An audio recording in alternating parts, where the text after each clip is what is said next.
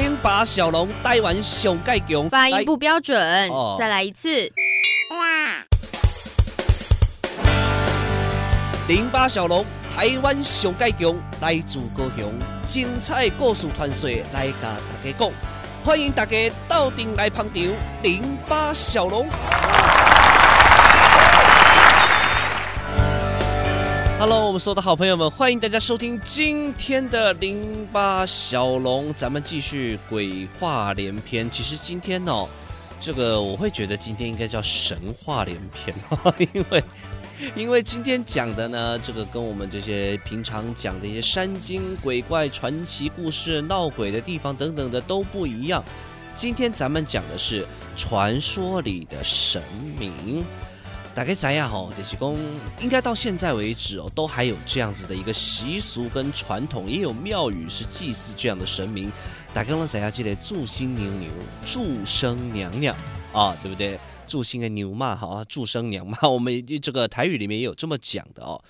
这个应该是这么说了，在我们的这个传统跟神话故事里面。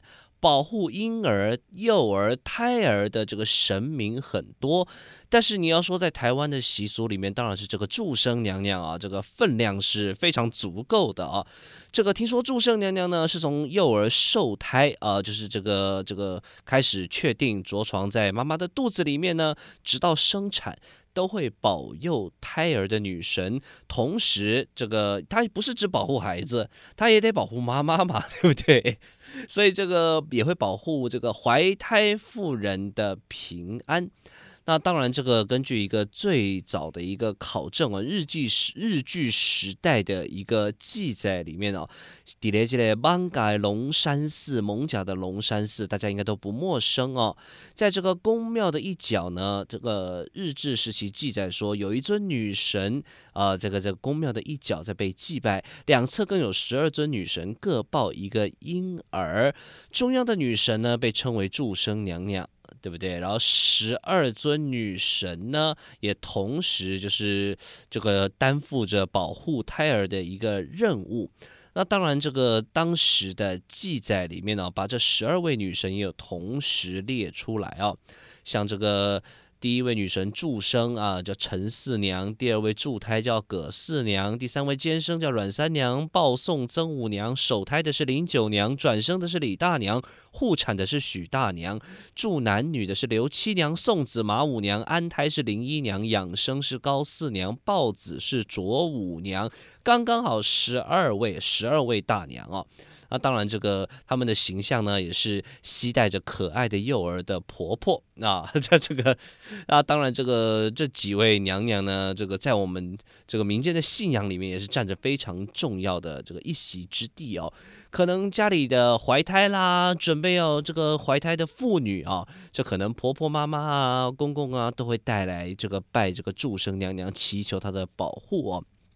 那当然，在我们的这个民间习俗里面，保护小孩子的这个守护神还有很多，像小龙亲身经历过的，呃，诶，也不能说我经历了，因为这个神明也没有跟我给我什么暗示或发生什么不可解释的事情啊。但是在这个小龙的太太怀孕的时候，我的岳父的确跟我说过，诶，这个来这里怀孕的时候。哎，你要知道家里呢会有胎神胎形哈，这个孕妇体内有胎儿的时候，胎儿就会被胎神守护。所以这个为了不要打扰、不要触怒到胎神呢，孕妇有很多禁忌啊。我相信这个不呃大家都听过，这个应该不是什么很罕见的事情啊。这些禁忌像是呃不能随便移动这个家里的各种器具啊、家具等等，因为这个地方可能都会有胎神。那这个当初我的这个岳父啊，是教我说，你如果真的家里的东西不能不动的话呢，你一定要这个拿着，他是教我说拿着扫把在那个家具上面轻轻的扫三下啊，这个这个诚虔诚的祷告，说请胎神离开，掐记的胎神离亏哈，这个不得已的关系要动这个家具，如果您在里面呢，要先请您离开一下。而这个是我岳父亲自告诉我的。当然，这个在太太怀孕的时候呢，我是仅遵守我答应岳父的事情，我不去动家里的任何东西，同时也不能在家里钉钉子。对吧？啊，这个习俗我想大家应该也听过哦。可是有时候比较麻烦的地方是哦，这个例如说钱掉了，滚滚滚滚滚滚到这个桌子底下去了啊，你这个不拉桌子，你又拿不到的时候，心里就很闷，对不对？不然就是有什么，那例如说这个呃蟑螂、蜘蛛跑下去了，哎呀，你想要把它赶走，哎，不赶走的话，这个太太又怕，可是你又赶不走。你又不能去踢桌子、打桌子，这都不行啊！所以这是这是我对这个胎儿的守护神胎神的一个小小的印象哦。那当然，我们说这个胎神，人家说胎神动到了会怎么样？而触怒了胎神会怎么样？可能就要需要安胎了，对不对？可能就需要安胎了啊！啊，当然这个安胎呢，我们这边因为小龙也不是医学 医学专家，我们就不讲了啊。当然，这个古时候有很多传说，说就是可能孕妇不懂得规矩，触怒了什么神明之类的，才会导致胎儿一来说，我们说可能就没有留住啦，或者是胎儿的健康状况并不好。那当然，古人有古人的一个说法。那当然，你现代医学来看的话，你会觉得，呃，胎儿有时候没有保住。这个也不能说是很罕见的事情，像是有一些胚胎没有办法自行发育，那个是自然的一个淘汰，或者是说在胚胎初着床的时候呢，对不对？胚胎不稳嘛，还不稳，所以这个时候也也很有可能就是孕妇一个，尤其早期农耕社会的时候，太太也得下田帮忙。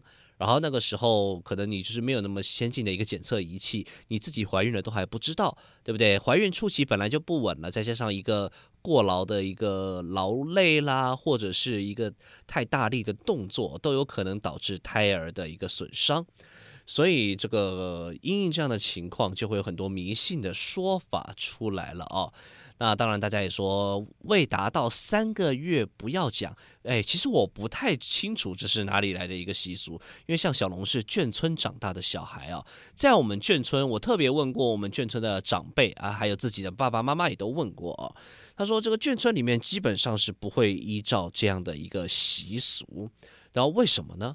他说：“这个眷村就是这样子啊，你今天确认怀孕，下午跟街坊邻居这个鸡蛋呐，对不对？老母鸡啦，什么东西啦，肉啦，香肠啦，就通通提过来了啊，这个帮你好好的补补身体，叫你多吃，这 大概就这个意思啊。这是眷村的一个。”一个风格，一个方式，这也是我蛮怀念的地方，一个蛮有人情味的地方哦。但像小龙的太太，这道道地地的一个这个台湾土生土长的农村孩子啊，那这个我的岳父就说：“哎，没有满三个月，千万不能讲，讲了孩子会跑掉。”我说：“哦，有这么严重？”其实你以现代医学角度去看，就会发现说。三个月之后呢，基本上着床就会比较稳了啊，胎儿就可以稳健的一个发育，也开始成型了嘛啊，所以其实这个虽然说迷信迷信啊，虽然说这个古人没有先进的仪器，但是你会发现经过这种长久的智慧的累积哦，它跟医学是套得上的。为什么人家说没满三个月不能讲，讲了会跑掉？因为不稳很难说嘛。三个月之后为什么可以讲？因为稳了嘛。当然告诉大家这个喜讯，对不对？其实想起来也是蛮不谋而合的。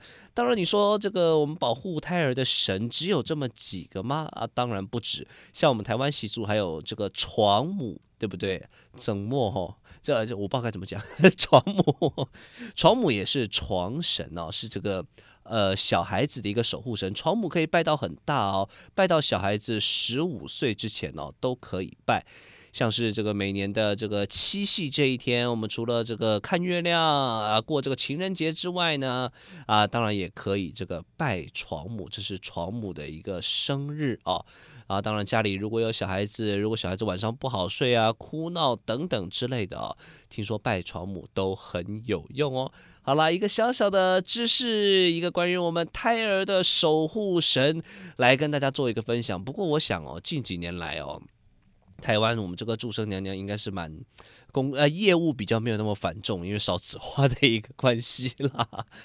好了，这是开个玩笑。今天跟大家介绍到的是这个非常慈祥、对小孩子非常好的神明，也就是我们这个祝生娘娘跟我们这个胎神哦。好，希望今天讲的故事大家都喜欢，期待与您再一次的空中相会。我是小龙，拜拜。